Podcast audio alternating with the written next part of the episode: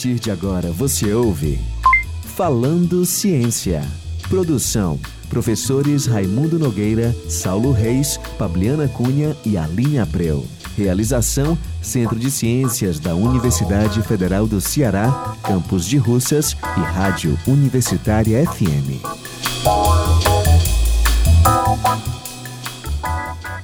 Ah, boa tarde, esse é o Falando Ciência, o nosso programa da Rádio Universitária FM 107,9. Apresentação minha, professor Raimundo Costa Filho, do Departamento de Física da Universidade Federal do Ceará, sempre com a presença dos queridos Saulo Reis, do Departamento de Física. Tudo bem, Saulo? Como vai? Tudo ótimo, Raimundo. Boa tarde. E da nossa querida Pabliana, do Departamento de Química Orgânica e Inorgânica da UFC. Tudo bem, Pabliana? Tudo bem, Raimundo. Boa tarde, você e os nossos ouvintes. Hoje nós vamos dar continuidade à nossa conversa muito interessante sobre o hidrogênio verde. Nós aprendemos muito e vimos que o hidrogênio tem muitas matizes. Né? Hoje nós vamos falar sobre hidrogênio quase verde. Para falar sobre isso, vamos continuar falando agora, mudando a ordem, com a professora Fernanda Leite Lobo uh, do Departamento de Engenharia Hidráulica e Ambiental da UFC e continuamos aqui com a nossa querida professora Diana Azevedo, uh, do Departamento de Engenharia Química e vice-diretora do Centro de Tecnologia da Universidade Federal do Ceará. No Falando Ciência de hoje, no quadro Era Uma Vez a Ciência, a Pablina vai contar uma história sobre hidrogênio verde. E depois a gente bate esse papo com a Fernanda e a Diana, professoras da UFC. Perguntas, comentários e sugestões, por favor, enviar e-mail para falandociência.gmail.com. Era uma vez na ciência.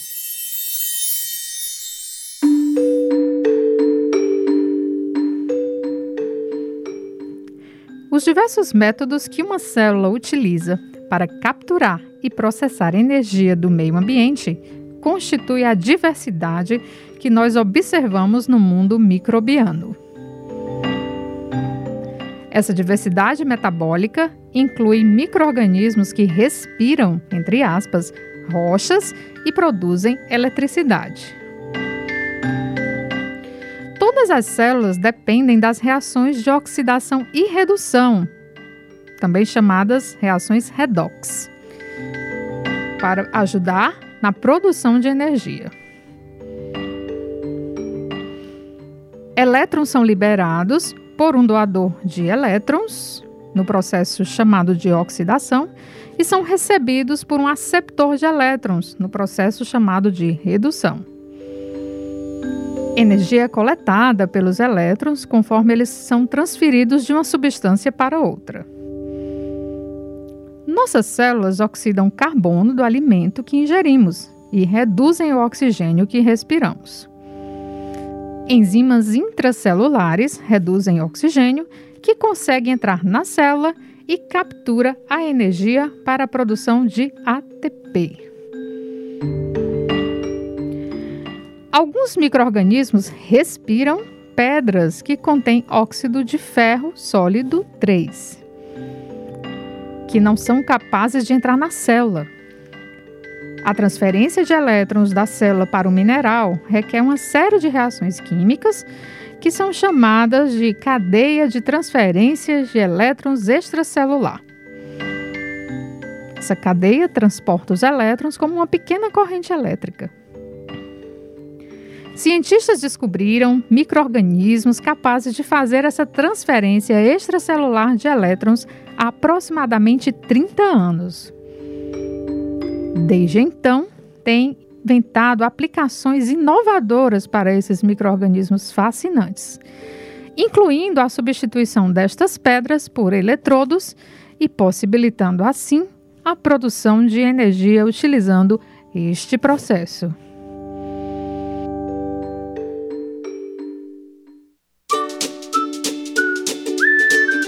Fazendo Ciência. Minha querida Fernanda, depois dessa história que a Pabliana contou aí sobre a bioeletrólise, né, e dando continuidade àquilo que a gente já vinha conversando, uh, como é que você junta tantas áreas distintas para chegar nisso? E se você puder explicar melhor o processo da bioeletrólise. Sim, é, bom, eu, eu comecei, né, falando um pouco da minha trajetória, eu sou engenheira civil, engenheira eletricista e o meu PhD é engenharia ambiental, né? Então, por isso essa loucura toda de juntar várias áreas, né? Eu sempre tive essa inquietude de não conseguir ficar numa área só, né?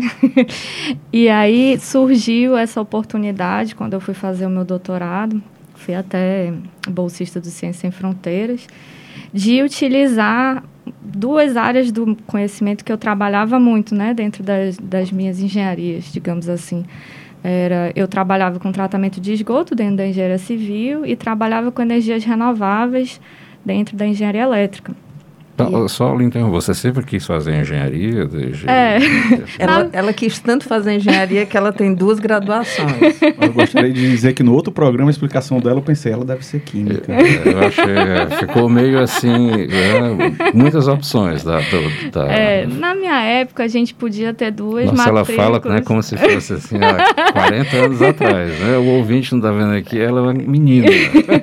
Com certeza mais jovem desse, desse, desse ambiente aqui.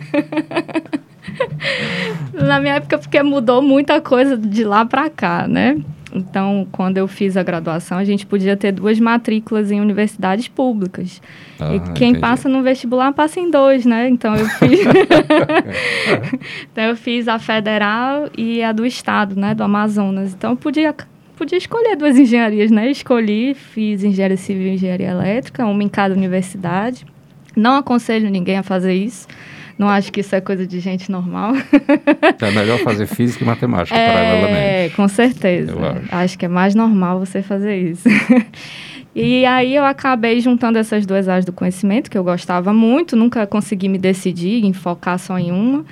E aí, quando eu fui fazer meu doutorado, eu achei o meu orientador, né, que ficava então, lá no Colorado. Interromper de novo. Então, quer dizer que quando você estava na graduação, pelo visto, a, sua, a tua ideia era sempre academia, né? Porque, na, ou não, você, não, eu, você eu, foi para o mercado, na, Eu, na minha emprego. santa inocência, eu achava que eu ser engenheiro ia bastar na minha vida, né? Que eu ia ser muito feliz dentro de um escritório, fazendo projetos, né? Eu trabalhei um ano no, no emprego que eu achava que era o meu emprego dos sonhos. Era na Eletrobras, eu estava dentro do projeto Luz para Todos, fazendo é, projetos de energia solar fotovoltaica para comunidades ribeirinhas que não tinham acesso à energia elétrica. É o sonho de toda pessoa politicamente correta. É, né? Eu estava ali faz, tendo um impacto social, ambiental, né, ajudando as comunidades ribeirinhas Até e trabalhando que... com o que eu gostava. Né? Eu descobri que não funcionava na prática. né? A gente não tinha dinheiro para executar os projetos, os projetos não saíram no papel, e aí acabei me frustrando e resolvi voltar para a universidade, né? Então, pulei o mestrado, por isso que eu estou aqui mais nova do grupo, né? e aí tive a oportunidade de fazer o Ciência Sem Fronteiras e achei esse orientador que estava trabalhando com as duas coisas. Na verdade, foi a única pessoa que eu achei que, que entrava, assim, no, exatamente no que eu queria fazer. E né? onde foi isso? Foi no Colorado, em Boulder. E aí, meu orientador na época. É, tá. se você vai para o Colorado, para quem não conhece, é tudo é natural. Né? e Boulder, então. É. e ele estava trabalhando. De esquiar bastante, né? Você deve ter aprendido. Eu aprendi a esquiar, foi. foi na primeira, primeira descida foi sucesso, a segunda foi queda de cabeça, né? Mas deu certo. Fiquei muito confiante na segunda descida. Chegando lá, esse meu orientador estava trabalhando com células combustíveis microbianas e trabalhava exatamente também com eletrônica de potência, que era com que eu trabalhava na, é, engenharia elétrica, aplicada a retirar a maior potência dessas células combustíveis microbianas. E aí era tudo que eu queria trabalhar, né? Foi assim um, um match científico. e fiquei lá com ele, com, com o Jason Ren, é, que agora está em Princeton, né?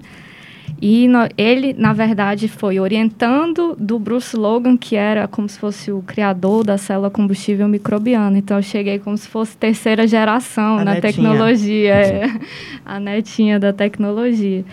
E aí a gente trabalhava muito com essa célula combustível microbiana, que é como se fosse uma filha da célula combustível química convencional, mas que tem no ânodo essa essa morada de bactérias que são bactérias especiais, né? Que são, foram descobertas um pouquinho, assim, há uns 10 anos atrás. e elas têm a capacidade de transferir elétrons para fora das células delas. Isso que faz a, o coração dessa, dessa tecnologia funcionar. Porque a gente precisa, né, a bactéria faz essa respiração utilizando a cadeia de transporte de elétrons dentro dessa célula e a gente consegue roubar esse elétron, né, da respiração da própria bactéria e utilizar esse elétron lá no cátodo, né? No ânodo a gente rouba os elétrons das bactérias que estão é que fazendo a um respiração. Controle, como é que vocês têm esse controle dessa bactéria? Pois é. eu fico Já imaginando aqui. outra área aí, né? Eu fico imaginando aqui alguém com um chicote. Ei, Não, bactéria, rouba ali o bichinha. elétron. A gente trata muito bem essas bactérias. É. a pão de ló, né? Na verdade, tudo que elas querem é alimento, um bom pH e uma boa temperatura, né? Então, o alimento é o esgoto para nossa felicidade. Elas comem, né, a matéria orgânica que está ali. É, então, para toda respiração, a gente precisa de um doador de elétrons e um aceptor de elétrons, né? Então, o doador de elétrons é a matéria orgânica presente no esgoto e o aceptor de elétrons nós conseguimos fazer que fosse o eletrodo, né? Então, o ânodo é o aceptor de elétrons final dessa respiração da bactéria. Então, ela come o esgoto, libera o elétron e a gente pega ali no eletrodo, né? Então, com... Que ideia genial, hein? É. e aí a gente tem que ter o maior cuidado, por isso eu entrei com a eletrônica de potência para é, controlar esse fluxo de elétrons, que é corrente elétrica, né? Por fora desse reator, para que ela sobreviva, né? Porque a gente precisa também que ela mantenha uma certa quantidade de elétrons para seu próprio metabolismo e que a gente consiga roubar também a maior quantidade de elétrons que faça ela sobreviver e que a gente consiga extrair a máxima potência, né? elétrica desse sistema. Professora Fernanda, é, eu acho que também, mais para corroborar e acabo né, trazendo mais a visão química, a célula combustível convencional, né, ela já é vastamente utilizada, Sim. né? E aí faz só um pouquinho dessa diferença para o nosso ouvinte, para ele entender como essa questão de usar a bactéria aí nesse processo, né? Uhum. É um negócio, é, assim, é extremamente inovador, né? E, e, e, e- renovável, né? Como é, porque a bactéria diz. é renovável, né? É. Ela é autossustentável, É, né? Então, só para corroborar com a discussão, que, Uhum. o, que o, a célula combustível ela é muito utilizada, né? Sim.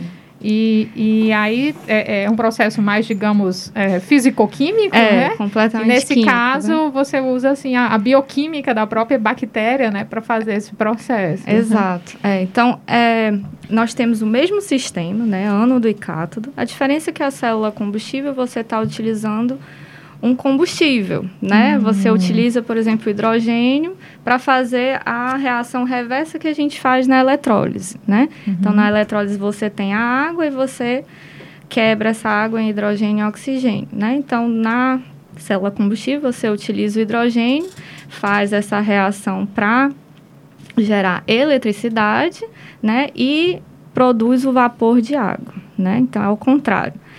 Na célula combustível microbiana, o combustível, ele é biodegradável, né? Então, ao invés de você estar usando só um combustível químico, você está usando um combustível biodegradável. Então, no ânodo, você tem essa possibilidade de né, utilizar bactérias para degradar esse combustível. Então, nessa biodegradação, a gente gera potencial, né, um potencial elétrico, que dá uma redução aí na necessidade de energia que você tem que utilizar para produzir o hidrogênio, por exemplo. Hum, bem interessante. Porque você já tem um uma geração de potencial, né? Então você diminui a quantidade de energia que você tem que colocar para produzir o hidrogênio, né? No Então, caso da eu- eletrólise Eu convencional. estou achando essa história muito interessante. né? Então você estava em Manaus, foi parar no Colorado, nos Estados Unidos, em Boulder. Como é que você chega No no Ceará, Ceará. na UFC? Eita, essa história é muito engraçada. Eu estava no Colorado, né? No, em 2000, eu entrei lá em 2014. Em 2016, nós mudamos para um prédio que eles tiveram essa ideia de juntar energia, ambiente e mais uma outra coisa que agora eu esqueci, né? Ski. É. muita, muita neve. Então, nesse prédio tinha gente de materiais, tinha o pessoal né, do meio ambiente, engenharia, tanto ciências ambientais, muita gente, né, reunida para fazer um ambiente de colaboração, né, essa era a ideia. E aí eu odiava comida no Colorado, mas cozinhava à noite para levar o dia no dia seguinte meu almoço, né? Mas em época de defesa de tese não dava tempo. Desci para almoçar. E aí não tinha um, uma alma brasileira nem que falasse português nesse nesse lugar onde eu estava, né? Até que eu vi dois brasileiros falando português sentados na mesa. Nunca ia almoçar lá. Imagino quem seja. E aí era um professor da Federal do ABC e o professor Igor, aqui da UFC, da, de materiais. Igor Vasconcelos. Isso. E aí comecei a conversar com eles, né, todo almoço, e convidei eles para assistir minha defesa. E falei, olha, eu tô atrás, né, de concurso, porque eu tô para formar, vou voltar para o Brasil, não sei nem para onde eu vou voltar, né?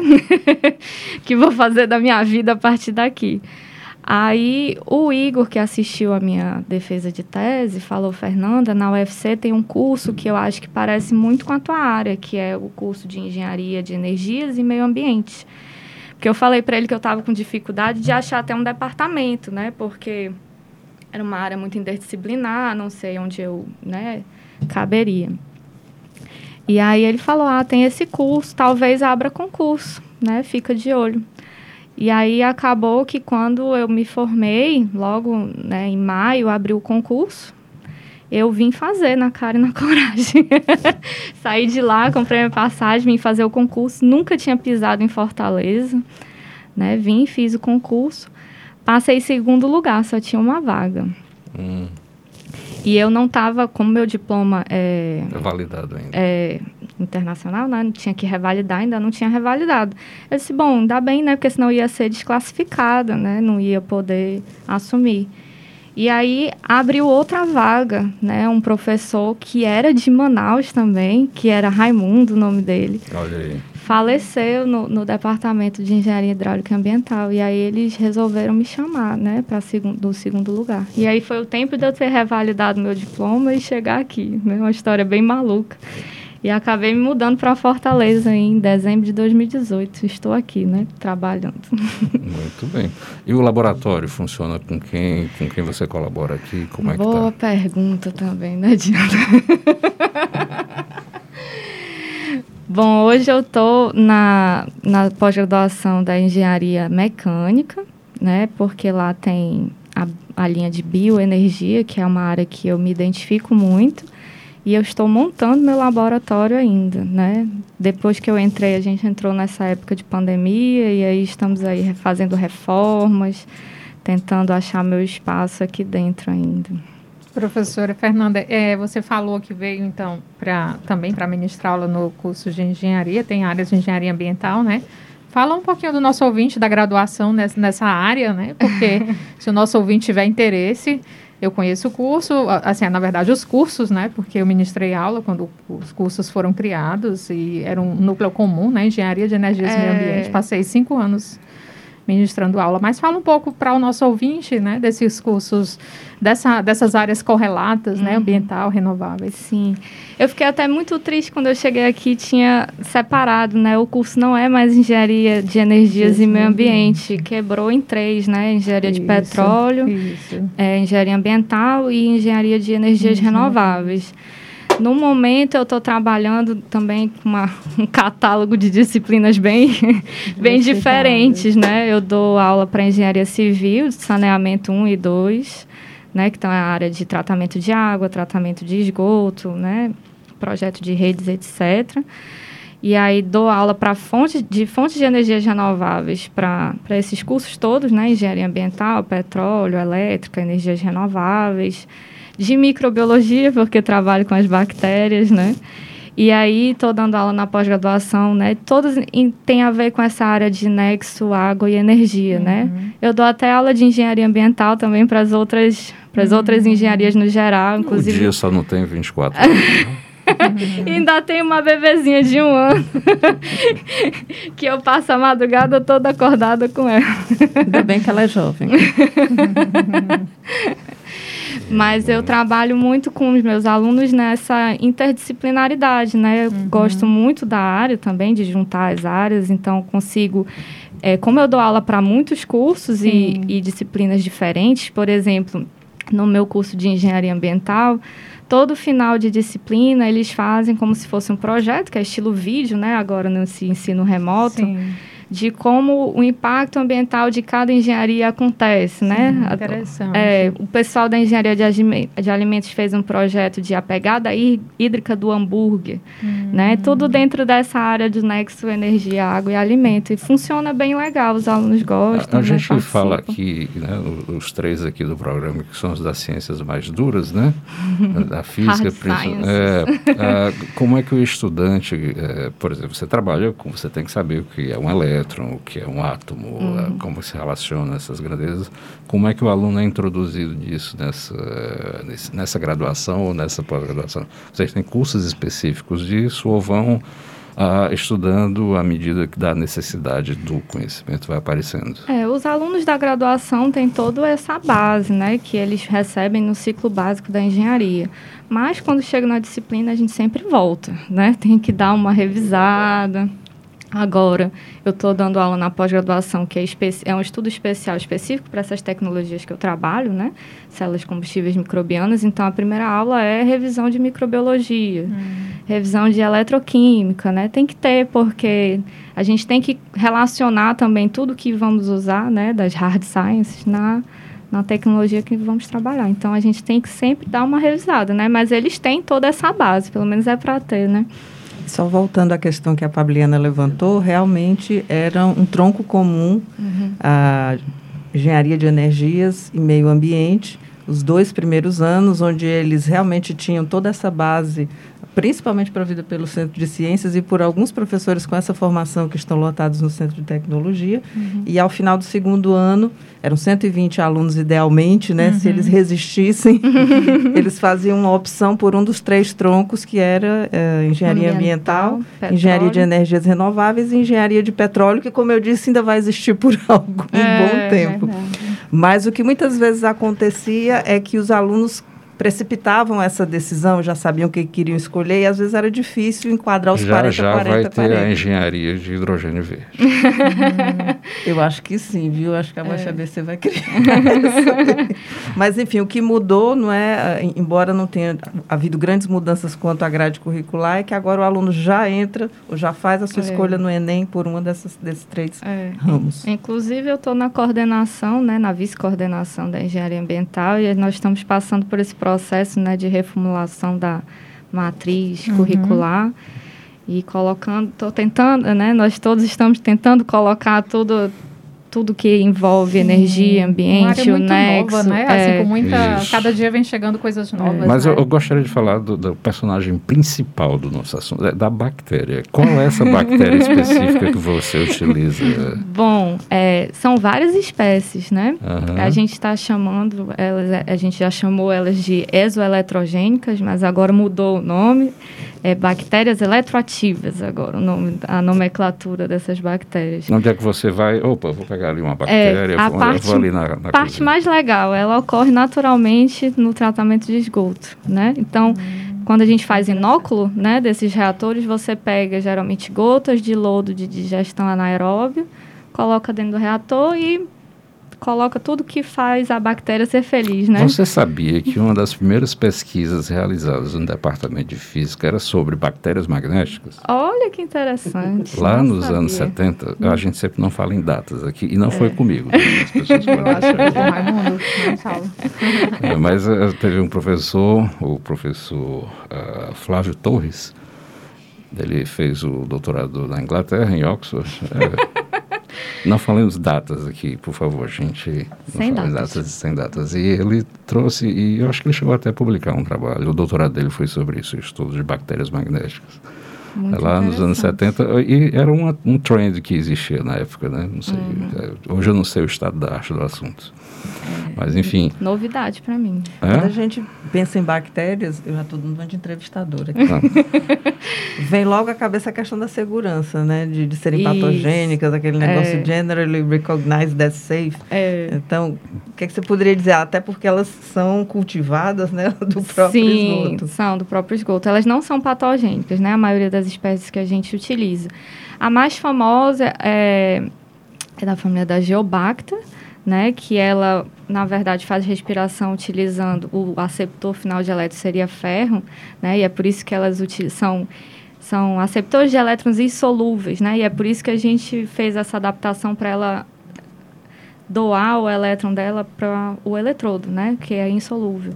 Então a gente consegue usar várias espécies da geobacta que ocorre naturalmente no esgoto, além de outras, né, que vem se descobrindo a cada dia uma, no- uma nova espécie de bactéria eletroativa. Inclusive, eh, tem vários estudos agora de extremófilos, né, de bactérias que, que moram e que sobrevivem, né, em, em ambientes de temperatura muito, muito alta ou temperatura muito, muito baixa, né? pH muito alto ou pH muito baixo. E existe uma série de estudos agora só especificamente nessas bactérias eletroativas e descobrindo cada vez mais Ah, é, espécies. eu, eu li um artigo, acho que já deve ter uns 8, 10 anos, que quando saiu na Science foi uau, um boom, né? Sobre aquelas bactérias que sobreviviam àquelas ah, condições duríssimas em, eh, em ambiente sulfuroso e tudo mais, né? Então acreditava-se até que essas bactérias encontradas lá numa região da Califórnia fossem extraterrestres. É, né? foi retráctil, né? Vocês viram a entrevista, né? É, Que foi um erro, foi né? um erro, exatamente. Eu- Mas você sabe do que eu estou falando, Eu né? sei. O pior foi porque a, a moça, né, a Isso. cientista deu várias exatamente. entrevistas. Fez muito ach- sucesso aquele artigo. né? Foi horrível, né? Porque foi um erro, depois foram replicar o experimento e aí Exatamente. né, não era verdade, né? Mas o que fica é que bactérias são ah, cada vez mais importantes no nosso dia a dia. É ruim para nossa garganta, às vezes, as nossas infecções, mas podem ajudar aqui no dia a dia. Interessante dessa conversa de hoje é que a gente vê né, mais uma vez a união de várias ciências, várias ideias formando, né? Que acho que é o que a gente tem que fazer na nossa universidade, o nosso ouvinte. Então, se tiver interesse, pode procurar a professora Fernanda, a professora Diana, lá no Centro de Tecnologia, ou também aqui os colegas da- da- de bancada, o Saulo, se quiser falar sobre sistemas complexos. By the way, né, o prêmio Nobel para o Paris, né, Saulo? E ah, a Pabliana também, lá no Departamento de Química. Bem, a nossa conversa muito interessante, né? Termina por aqui, infelizmente, né? Você pode acompanhar esse nosso programa toda segunda-feira às 14h30 na Rádio Universitária FM 107,9 e sempre com reprise nos sábados, às 1h30 da tarde. O nosso conteúdo também está disponível no site da Universitária FM, radiouniversitariafm.com.br e você também pode acessá-lo no Spotify e no SoundCloud. Muito obrigado a todos. Você ouviu? Falando Ciência. Produção: professores Raimundo Nogueira, Saulo Reis, Pabliana Cunha e Aline Abreu. Realização: Centro de Ciências da Universidade Federal do Ceará, Campus de Russas e Rádio Universitária FM.